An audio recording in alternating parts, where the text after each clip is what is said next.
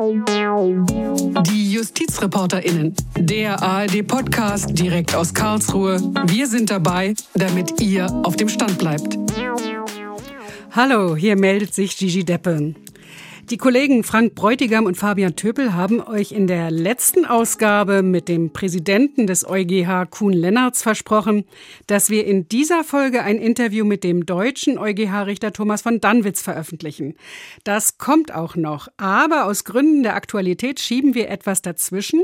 Das Gespräch mit Verfassungsrichter Peter Michael Huber, das ich neulich exklusiv geführt habe. Ihr wisst, da gibt's ja einen gewissen Konflikt zwischen Luxemburg und Karlsruhe.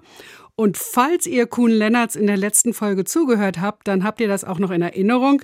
Der Ärger über die PSPP-Entscheidung des Bundesverfassungsgerichts vom Mai 2020, der sitzt ihm noch in den Knochen. Als Karlsruhe bekanntlich zum ersten Mal gesagt hat, der EuGH gehe zu weit, das sei jetzt gegen die europäischen Verträge, was der EuGH macht, ultravirus. Ja, und jetzt also das Gespräch mit Huber, der damals Berichterstatter war und der das Ganze offensichtlich auch noch nicht vergessen hat. Wobei, das sei noch gesagt, Verfassungsrichter Peter Huber hatte ich vor allen Dingen eingeladen, weil seine Amtszeit bald vorbei sein wird. Und in zwölf Jahren Verfassungsgericht ging es natürlich nicht nur um den EuGH. Einblicke in die Arbeit am höchsten deutschen Gericht. Ich stelle mir vor, das müsste euch doch interessieren. Jetzt erstmal das Interview. Schön, dass Sie da sind, Herr Huber, dass Sie zu uns gekommen sind. Eigentlich dürfte ich Sie ja gar nicht mehr mit dem Titel Verfassungsrichter ansprechen, denn Ihre Amtszeit wäre ja theoretisch am 15. November vorbei gewesen. Aber sie sind länger als die üblichen zwölf Jahre im Amt, weil sie eben erst gehen können, wenn es eine Nachfolgerin oder einen Nachfolger gibt. Und man weiß, das kann man sich schon mal hinziehen, weil die Politik muss sich ja auf einen Kandidaten einigen. Wie geht's Ihnen damit? Also zum einen dürfen Sie mich weiter als Verfassungsrichter ansprechen, weil bevor ich nicht vom Bundespräsidenten meine Entlassungsurkunde bekommen habe, bin ich das. Ja, die Situation würde ich sagen, ist nicht übermäßig ersprießlich. Man fühlt sich so ein bisschen wie zwischen Baum und Borke. Man kann keine großen neuen Dinge mehr anfangen. Der Senat ist blockiert, weil er auch schwierige Dinge nicht anberaten kann. Es gibt ein Verbot, dass äh, neu hinzukommende Richter in eine Beratung einsteigen. Insofern täte die Politik schon gut daran, möglichst schnell einen Nachfolger oder eine Nachfolgerin für mich zu benennen. Wir wollen hoffen, dass Sie diese Sendung hören, um das zu beflügeln. Ich habe ja nun als Justizjournalistin schon eine Menge Verfassungsrichterinnen und Richter kommen und gehen sehen. Manche sind ja ganz froh, wenn sie gehen können, einfach weil es so eine Plackerei, so viel Arbeit ist. Manche habe ich sogar als gesundheitlich angeschlagen erlebt, als sie dann gegangen sind nach zwölf Jahren. Ähm, wie geht's Ihnen? Mir geht's gut. Ich bin auch nicht angeschlagen. Ich bin aber trotzdem froh, und dankbar, dass die Zeit gut vorübergegangen ist, aber dass sie auch vorbei ist. Also eine neue Lebensphase sozusagen droht oder bevorsteht. Ich werde ja zurückgehen an die Universität München und das, was ich eigentlich mal werden wollte, äh, das erste Mal so richtig machen, nämlich Professor sein. War das nun eine vorrangig anstrengende Zeit oder war es auch eine Zeit, die Spaß gemacht hat? Ja, ich würde sagen, es hat zu 80 Prozent Spaß gemacht und war zu 20 Prozent anstrengend. Es waren schon Verfahren, die mich bis in den Schlaf verfolgt haben, wo ich nachts gegrübelt habe, meine Frau gesagt hat, du schläfst so unruhig. Und ich sage, ja, ich habe über den und jenen Fall nachgedacht, das schon. Aber ich habe es als Geschenk und Glück empfunden, das, was ich dachte, dass ich am besten kann, auch wirklich hier machen zu dürfen. Sie waren ja vorher auch schon in der Politik. Sie waren Innenminister von Thüringen. Wie ist denn das im Vergleich? Also was ist schwieriger? Ich finde, der Verfassungsrichter ist schwieriger als der Innenminister. Sie haben als Minister zwar viel mehr Termine und deutlich mehr Leute, die jeden Tag etwas von ihnen wollen, aber sie haben auch unendlich viele Möglichkeiten, Verantwortung zu verteilen, nachzusteuern, Kompromisse zu suchen, andere Leute mit ins Boot zu holen. Als Richter, wenn Sie Ihr Urteil gesprochen haben, müssen Sie stehen und müssen sich verprügeln lassen. Meistens wegen der Ignoranz der Leute, denen Ihr Urteil nicht gefällt, aber, also aus der eigenen Sicht natürlich. Aber da kann man nichts mehr ändern. Und das ist schon hart. Es ist auch im Vorfeld, weil man das weiß und weil man irgendwie das Gefühl hat, dass es auf jeden Nebensatz ankommt, auch wenn Frau Deppe dann sagt, die Entscheidungen sind viel zu lang und es könnte auch ein bisschen kürzer gehen, finde ich etwas, was Vorwirkungen hat und was einen belastet. Verprügeln lassen ist das Stichwort. Ich komme auf einen konkreten Vorgang. Da würde ich jetzt mal als Beobachterin vermuten, dass das eine sehr anstrengende Zeit war, nämlich das Frühjahr 2020, als Sie federführend für den Zweiten Senat das Urteil zur Europäischen Zentralbank bearbeitet und auch verkündet haben. Jetzt wissen nicht alle, die uns zuhören, genau, worum es da geht. Deswegen noch mal kurz die Erklärung. Es ging ja darum, dass die Europäische Zentralbank Anleihen von Mitgliedstaaten kauft, also praktisch Kredite gibt und das hatte ihren Senat beunruhigt, weil ja damit Politik betrieben werden konnte, aber es keine demokratische Kontrolle der EZB und ihrer Politik gab. Sie hatten dann beim Europäischen Gerichtshof, also dem obersten Gericht der EU, nachgefragt. Die Kollegen dort sahen keine Probleme. Aber das hat sie und andere Verfassungsrichter in Karlsruhe doch auch ein bisschen verärgert. So sehr, dass sie entschieden haben, das geht zu weit. Das ist nicht mehr mit dem Grundgesetz vereinbar. Die Deutsche Bundesbank dürfe da nicht mitmachen. Ja, und dann ging es los. Das haben die Beobachter, wir haben das alle auch mitbekommen. Die Richter am EuGH waren teilweise vergrätzt. Die EU-Kommission leitete ein Vertragsverletzungsverfahren gegen Deutschland ein und mit dem Hinweis, das Verfassungsgericht müsse sich dem beugen, was der EuGH sagt. Also eine stürmische Zeit. Das ist jetzt ungefähr zwei Jahre her. Wie blicken Sie heute auf die Zeit? Ich bin da ganz bei mir. Ich finde, das war anstrengend. Es war eine kommunikative Herausforderung. Aber wir haben das ja nicht aus Jux und Dollerei gemacht, sondern weil wir davon überzeugt waren, dass die Verträge, die unser Parlament mit den anderen Mitgliedstaaten der Europäischen Union abgeschlossen hat, in einer eklatanten Weise missachtet worden sind. Und der Gerichtshof in Luxemburg, den wir zweimal um diese Frage angegangen sind, seinen Job nicht gemacht hat. Das war aus meiner Sicht ein krasses Versagen der Kollegen in Luxemburg. Wenn Sie die Entscheidung anschauen, stellen Sie fest, dass auf einige Fragen gar nicht geantwortet worden ist. Also von Seiten der EuGH-Richter. Von Seiten der EuGH-Richter. Andere Fragen für unzulässig erklärt wurden, obwohl die genauso gut wie wir wussten, dass es die entsprechenden Beschlüsse schon gegeben hat. Die Entscheidung in sich widersprüchlich ist, sie mit der Entscheidung, die wir zuvor in der Sache OMT drei Jahre vorher mit dem EuGH noch einigermaßen gemeinsam hinbekommen haben, äh, nicht zusammenpasst und wir das Gefühl hatten, dass wir abgemeiert worden sind und dass das, was die Verträge eigentlich wollen, einen ordnungsgemäßen Dialog und eine Kooperation zwischen den nationalen Gerichten und den europäischen Gerichten vom Gerichtshof in Luxemburg nicht geleistet worden ist. Und ich glaube, man kann sich das nicht aussuchen, ob man einen Konflikt eingeht oder nicht. Man muss aber bereit sein, wenn es notwendig ist, das zu tun.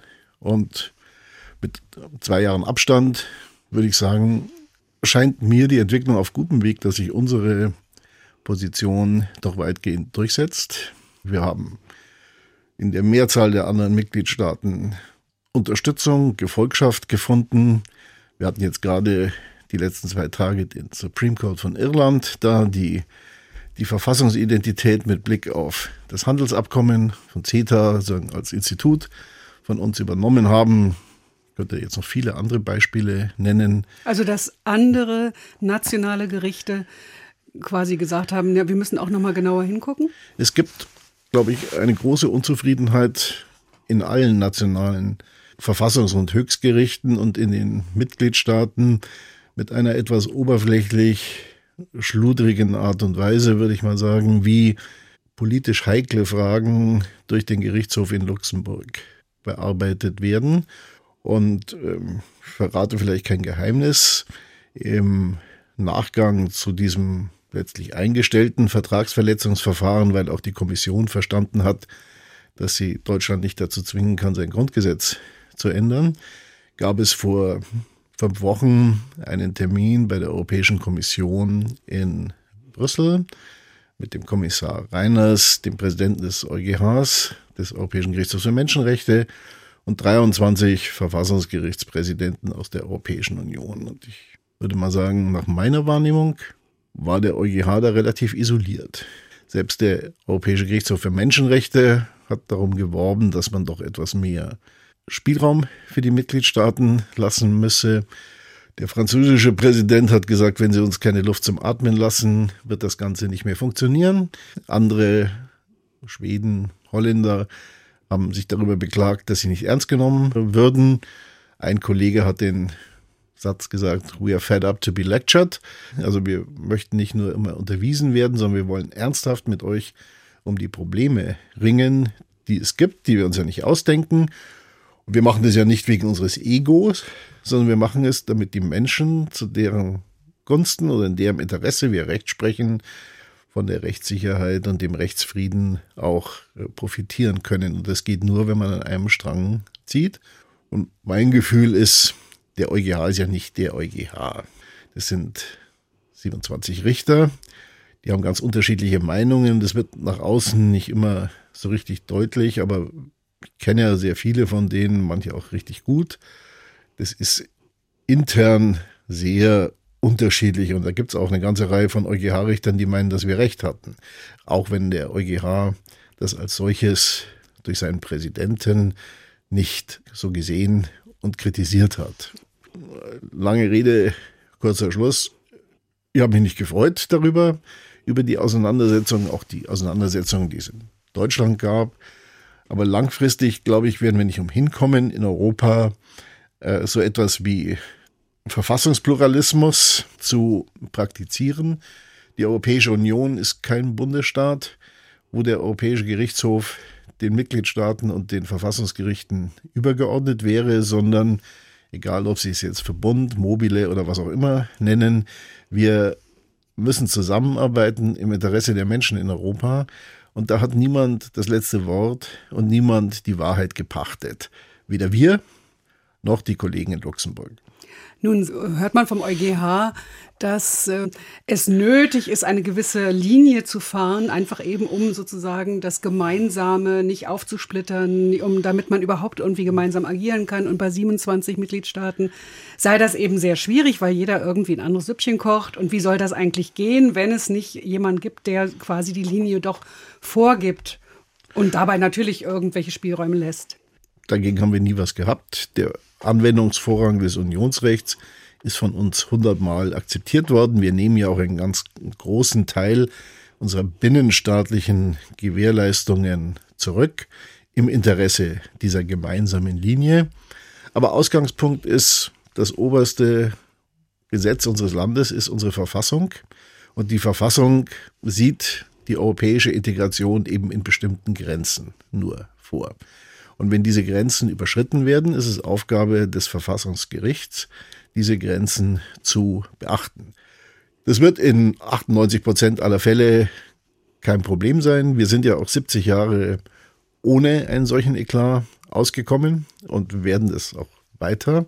Aber es liegt nicht nur an uns und es ist keine Frage des Gehorsams, sondern es liegt schon auch daran, dass die Gegenseite, der Europäische Gerichtshof, seinen Job ernst nimmt und in der Sache vielleicht etwas besser macht, als er das jedenfalls in unseren Fällen getan hat. Ich sage nicht, dass er insgesamt eine schlechte Rechtsprechung macht. Es gibt viele Dinge, wo ich sogar sagen würde, dass die Luxemburger Rechtsprechung besser ist als die aus Karlsruhe. Aber was zum Beispiel? Antidiskriminierungsfragen etwa, die haben viel früher sagen die faktische Dimension des Diskriminierungsverbots entdeckt. Das habe ich immer bewundert. Es ist jetzt nicht so, dass ich irgendwie ideologisch da vernagelt wäre, aber was Zuständigkeitsabgrenzungen zwischen verschiedenen Ebenen angeht, ist es einfach fast eine Leerstelle. Und wir in Deutschland haben halt 800 Jahre Erfahrung mit Föderalismus, die Europäer nicht. Wäre ganz gut, wenn sie da ein bisschen mehr auf uns hören würden. Sie haben ja bei dieser Geschichte im Mai 2020 auch einfach sehr stark das methodische Arbeiten kritisiert. Und da war ja Ihre Wortwahl auch zum Teil ein bisschen heftig. Also das wurde im Anschluss auch ähm, moniert. Sie hätten, wären zu, ich sage es jetzt mal mit meinen Worten, zu derb gewesen in Ihrer Kritik. Wir haben auch im Gericht sagen zwei Schulen. Die einen halten die Kooperation mit anderen Gerichten für einen diplomatischen Cocktailempfang wo man sich wohlgestaltete, nicht immer ohne weiteres verständliche Sätze entgegenbringt und keiner so genau weiß, was der andere will und sehr viel Auslegungsspielräume dazugehören. Aus meiner Sicht ist das sagen die Arbeitsweise des Auswärtigen Amts, aber nicht die der Justiz. In der Justiz gibt es aus meiner Sicht Recht oder Unrecht. Das ist eine binäre Frage. Und da muss man im Interesse der Rechtssicherheit und der Menschen, die ja letztlich wissen müssen, was sie tun dürfen und was sie nicht tun dürfen, klare Kante zeigen. Aber ich räume ein, das ist meine Auffassung. Die hat sich durchgesetzt zwar, aber es gibt auch andere Auffassungen. Und in der Tat war offensichtlich willkürlich äh, oder ähnliches, was wir gesagt haben, etwas, was in äh, Luxemburg sehr schlecht angekommen ist. Man muss allerdings auch wissen, dass diese sag mal, derbe Sprache, wie Sie es nennen, auch mit dem Bundesgerichtshof reden wir über Willkür oder mit dem Bundesverwaltungsgericht. Der eigentliche Sinn hinter dieser juristischen Formel ist ja, dass wir nicht alles kontrollieren wollen, dass wir nicht die Schlaumeier sein wollen, die das Europarecht besser auslegen als der EuGH oder das BGB besser als der Bundesgerichtshof, sondern dass wir nur krasse Fehler kontrollieren, weil nur krasse Fehler führen dazu, dass eine europarechtliche Frage in eine verfassungsrechtliche Frage umschwenkt. Ähm, insofern, glaube ich, hat eigentlich diese derbe Sprache eine den Europäischen Gerichtshof schützende und unsere uns selbst zurücknehmende äh, Funktion. Ich räume aber ein, dass das nicht-deutschen Juristen sehr schwer vermittelbar ist. Aber der Preis, haben wir natürlich auch darüber nachgedacht, das zu ändern, wäre natürlich, dass wir wie eine Art zweiter EuGH alles sagen voll europarechtlich prüfen würden, ihm dann die Frage stellen, es hätte großen Vorteil, weil man nicht gleich in dieser Konflikt- oder Konfrontationslage ist, sieht aber das Gesetz natürlich nicht vor. Das Gesetz sieht ja vor, dass das Bundesverfassungsgericht das Grundgesetz als Maßstab hat und wir können jetzt nicht ohne weiteres sagen, um Konflikte zu vermeiden, wenden wir halt auch das, die ganzen Verträge der Europäischen Union und das Sekundärrecht. Aber ich räume ein, dass es da vielleicht noch bessere Lösungen geben könnte in Zukunft. Andererseits, wenn wir fünfmal willkürlich gesagt haben, verstehen die auch in Luxemburg, dass damit keine persönliche Herabsetzung gemeint ist, sondern es um objektive Willkür und Nachvollziehbarkeit geht. Aber vielleicht finden meine Nachfolger auch, sagen wir mal, einfachere, weniger konfliktreiche Wege, dieses Anliegen, das die Verfassung uns aufgibt, sie in ihrem Kern zu schützen, zu verwirklichen. Der Präsident des EuGH, Kuhn Lennartz, hat ja danach immer wieder mal dafür geworben, es doch so zu machen wie die Italiener, einfach sozusagen, wenn man nicht zu Hause nicht einverstanden ist im nationalen Gericht, dann bitte einfach die Sache immer wieder vorlegen und insoweit damit nerven. Also ich habe Kuhn Lennartz öfters getroffen, habe auch diese Rede mehrfach gehört. Die ist ja nicht ganz fair und ganz äh, zutreffend, weil in dem Fall Tarico, auf den er Bezug nimmt, war ja die erste Vorlage die eines italienischen Instanzgerichts. Und zu dem italienischen Instanzgericht hatte der EuGH dann gesagt, nee, die Verjährungsregelungen spielen für die Frage der finanziellen Interessen der Union keine Rolle. Und dann hat das Verfassungsgericht, als es mit der Entscheidung des das Fachgerichts, das italienische Verfassungsgericht, als es mit der Frage des Fachgerichts nochmal konfrontiert wurde, ob das mit der italienischen Verfassung kompatibel ist, was der EuGH da entschieden hat, die Sache nochmal vorgelegt. Es war nicht so, dass die Corte Constitutionale dieselbe Sache zweimal vorgelegt hätte, sondern es war einmal ein unteres Gericht und dann ein oberes Gericht. Und bei uns muss ich sagen, wir haben eigentlich zweimal vorgelegt. Wir haben die Frage des Ankaufprogramms der EZB 2014 bei dem nicht umgesetzten OMT-Programm vorgelegt. Das war die Geschichte, als gesagt wurde, whatever it takes, wir kaufen genau, alles auf. Genau. Und das lag Ihnen ja auch schon mal vor. Das lag uns schon mal vor. Das haben wir dem EuGH vorgelegt und wir haben ganz viele Wegmarkierungen zur Abgrenzung der Zuständigkeiten von Mitgliedstaaten, zur Identifizierung einer verbotenen monetären Haushaltsfinanzierung. Damals der EuGH 2015 dann entschieden in der Sache Gauweiler. Wir haben 2016 unser Urteil in der Sache OMT gemacht. Gemeinsam. Man muss nochmal sagen, das ist jetzt eigentlich quasi dieselbe Sache, die heißt nur unterschiedlich je nach Gericht. Es war, genau, es ist dieselbe Sache. Die, beim EuGH heißt sie nach dem Beschwerdeführer Gauweiler, bei uns heißt sie nach dem Gegenstand OMT. Aber wir haben da, würde ich sagen, ein bisschen rumpelnd, aber im Wesentlichen gemeinsam eine Linie gefunden, wie man die sonst uneingedämmte Machtfülle der Europäischen Zentralbank in die Kanäle, die die Verträge vorzeichnen, äh, zurückführen kann. Das ist ja, man könnte ja sagen, das ist eigentlich ein ziemlicher Erfolg gewesen. War es auch. Äh, durch ähm, Ihre Vorlage, weil der Europäische Gerichtshof zum ersten Mal gesagt hat, ja, wir kontrollieren die EZB. Äh, war es auch. Ich war auch zufrieden. Nicht alle waren zufrieden, weil es sozusagen, sie fanden, das war jetzt nicht nur 100 Prozent, was er uns gegeben hat, sondern nur 80. Aber ich war mit den 80 eigentlich sehr zufrieden und fand, dass es ein großer Schritt in dem Kooperationsverhältnis nach vorne war. Und vor dem Hintergrund, wir hatten ja schon auch ein anderes erfolgreiches Kooperationsverfahren, was die Identität anging mit dem Europäischen Haftbefehl und der Auslieferung. Da hatten wir 2015 gesagt, dass die Anwendung des Europäischen Haftbefehls an einen in Italien zu 30 Jahren Haft in Abwesenheit verurteilten Amerikaner, der keine Chance mehr hat, in Italien seinen Richtern vorgeführt zu werden und seine Sicht der Dinge vorzutragen, gegen die Menschenwürdegarantie des Grundgesetzes und das Schuldprinzip verstößt und wir deshalb den europäischen Haftbefehl in Deutschland nicht anwenden können. Da hat der Gerichtshof vier Monate später seine Rechtsprechung geändert. Zu Recht. Und heute ist das wunderbar geklärt, dass auch bei der Auslieferung oder Überstellung von Straftätern zwischen den Mitgliedstaaten der Europäischen Union man natürlich auf die Grundrechte achten muss. Drei Jahre vorher, bevor wir entschieden hatten, hat er den Spaniern noch gesagt, nö, wo gehobelt wird, fallen Späne. Also in der sogenannten Rechtssache Meloni. Das gegenseitige Vertrauen sei alles und die Grundrechte spielten keine Rolle. Also Auch der Mann müsse ausgeliefert, ausgeliefert werden, unabhängig davon, wie der Prozess sah. Der Fall war, Fall war ein bisschen anders gelagert, aber im Prinzip war das der Zugriff auch da, muss ich sagen, war ich eigentlich voller Vertrauen und optimistisch und auch ein bisschen stolz, weil ich das Gefühl hatte, wir haben den Gerichtshof dazu gebracht, dass er eine nicht vollständig überzeugende Rechtsprechung modifiziert hat und so soll es sein. Und vor dem Hintergrund war ich auch bei unserer zweiten Vorlage, was jetzt PSPP anging. Also das ist die vom Mai 2020, also die Das ist die Entscheidung, Entscheidung. die Vorlage war von 2017, eigentlich ganz optimistisch hatte von Herrn Lennartz auch mal einen Anruf bekommen, wo er sagte, so eine tolle Vorlage, so dass ich immer allen Leuten gesagt habe, vertraut ruhig auf den Gerichtshof, das läuft schon und der Vorstand ist vielleicht eine Schnecke, aber er bewegt sich in die richtige Richtung. Und vor dem Hintergrund war, nachdem wir ja schon eine Grundlage gelegt hatten, das Urteil, was dann 2018 durch den Gerichtshof gesprochen wurde und was der Auslöser für den Konflikt war.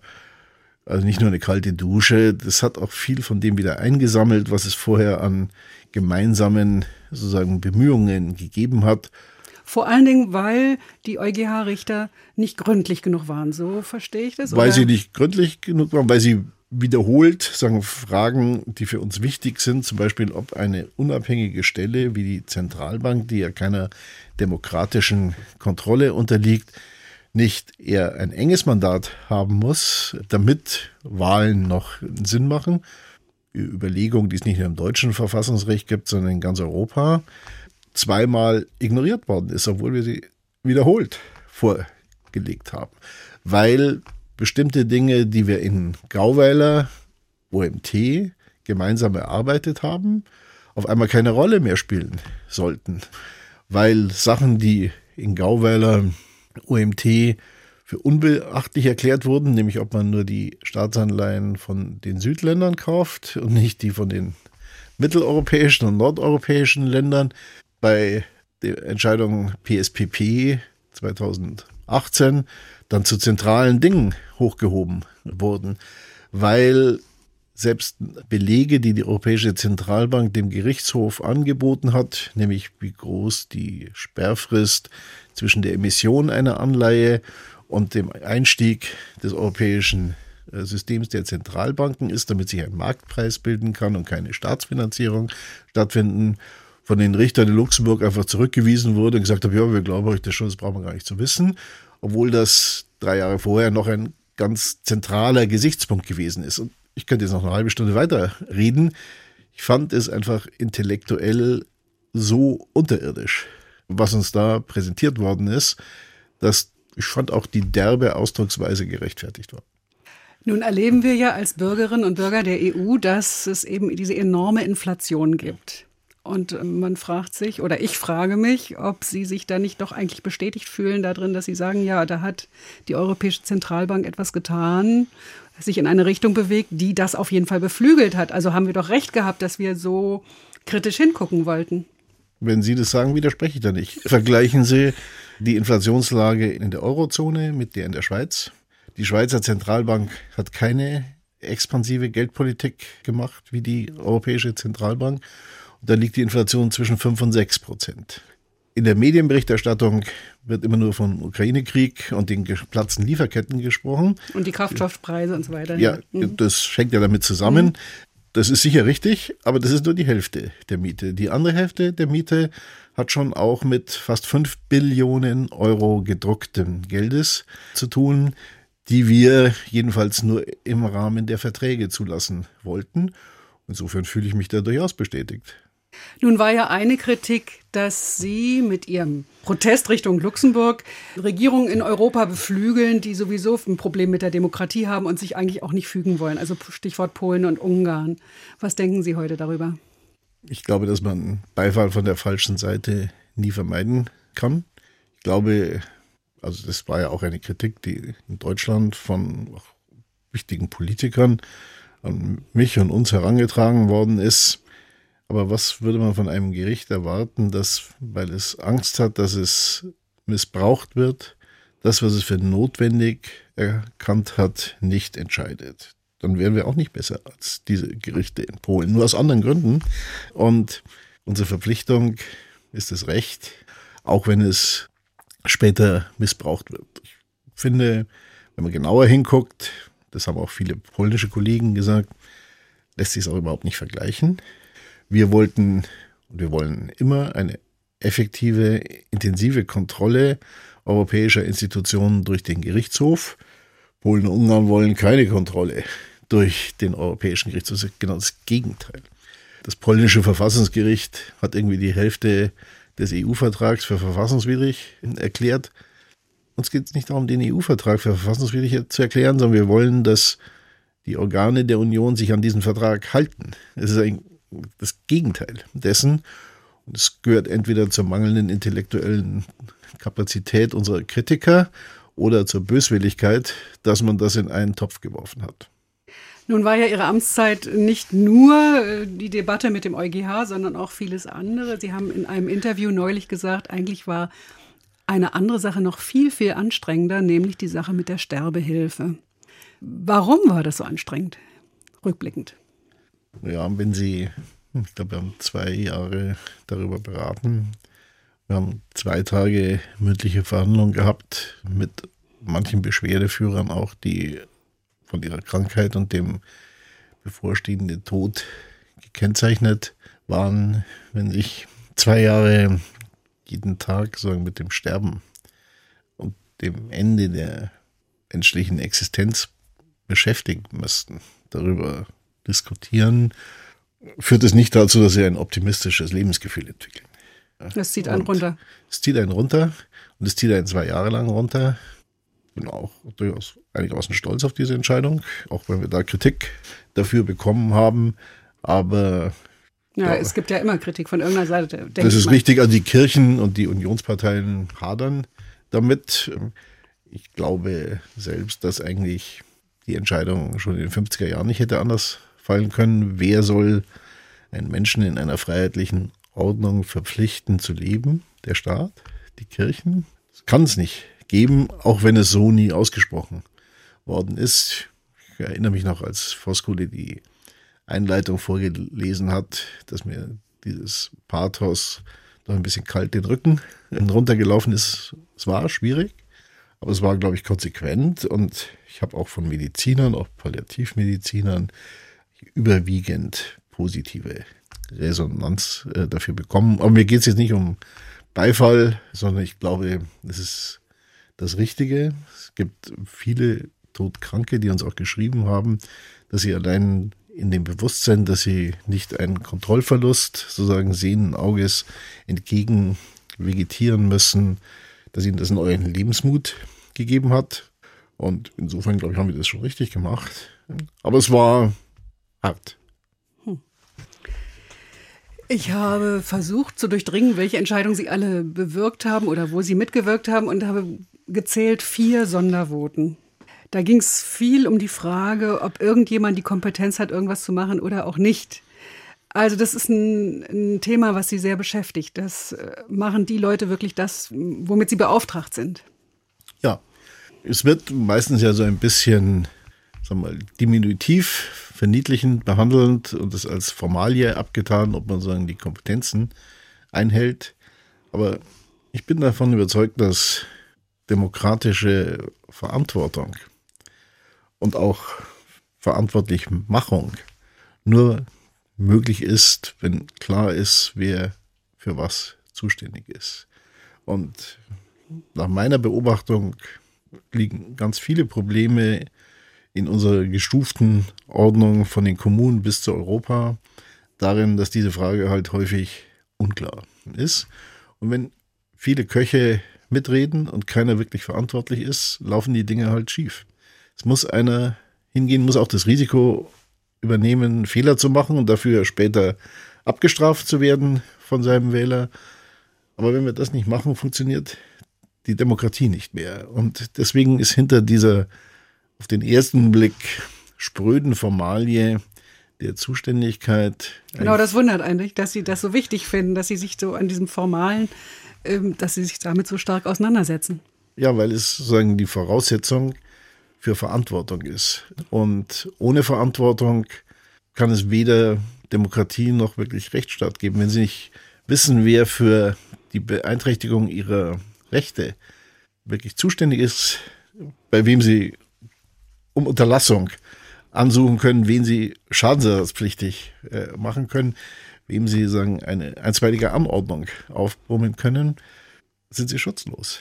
Deswegen ist finde ich diese formellrechtliche Dimension unserer Rechtsordnung, die oft sagen, pejorativ und vernachlässigend sozusagen behandelt wird, meines Erachtens viel, viel wichtiger, als es im Allgemeinen so ist. Ich hab, war ja auch in diesen Föderalismuskommissionen Sachverständiger, wo es ja sehr viel um also Zustände vor, ihrer, vor, ihrer vor meiner, vor Tätigkeit meiner Zeit als Verfassungsrichter. Verfassungsrichter, wo es ja im Wesentlichen immer um die Zuständigkeitsverteilung zwischen Bund und Länder ging und das Kooperationsverbot, sagt Ihnen ja sicher auch was, dass Bund und Länder normalerweise nicht zusammenwirken dürfen bei der Gestaltung der Schulen oder der Kindergärten oder ähnliches.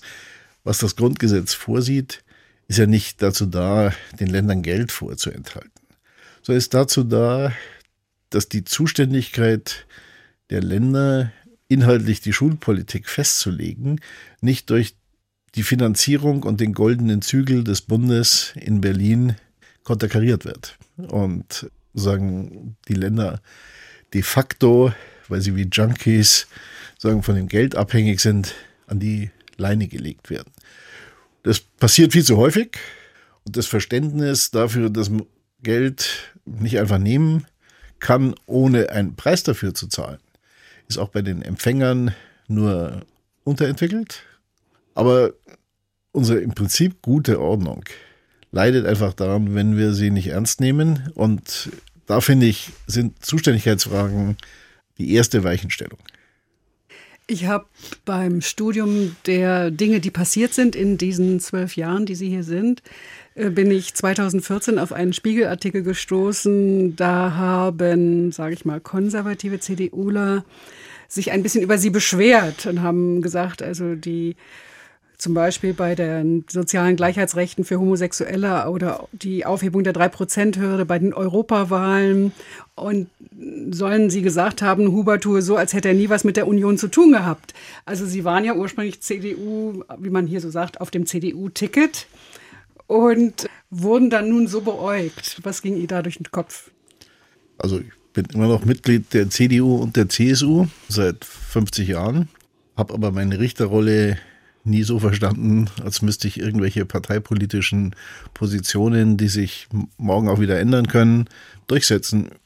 Ehrlich gesagt habe ich mich eher darüber gefreut, weil es ein Ausweis für die Unabhängigkeit und Unbestechlichkeit meiner richterlichen Tätigkeit gewesen ist.